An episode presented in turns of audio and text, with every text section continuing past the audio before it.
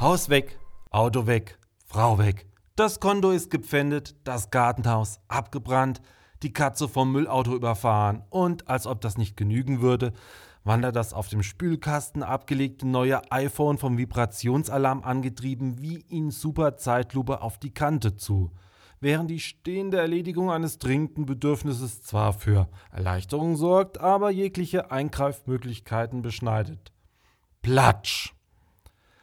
Wenn es mal so richtig schief geht im Leben, bleibt nur ein Trost. Hauptsache gesund. Die Gesundheit steht über allen Katastrophen. Neulich beim Arzt, eine Mutter kommt ins Wartezimmer, in jeder Hand eine Babyschale mit friedlich schlafendem Nachwuchs.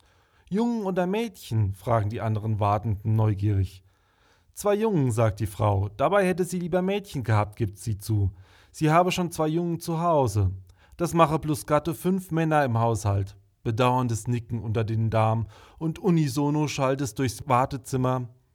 Hauptsache gesund.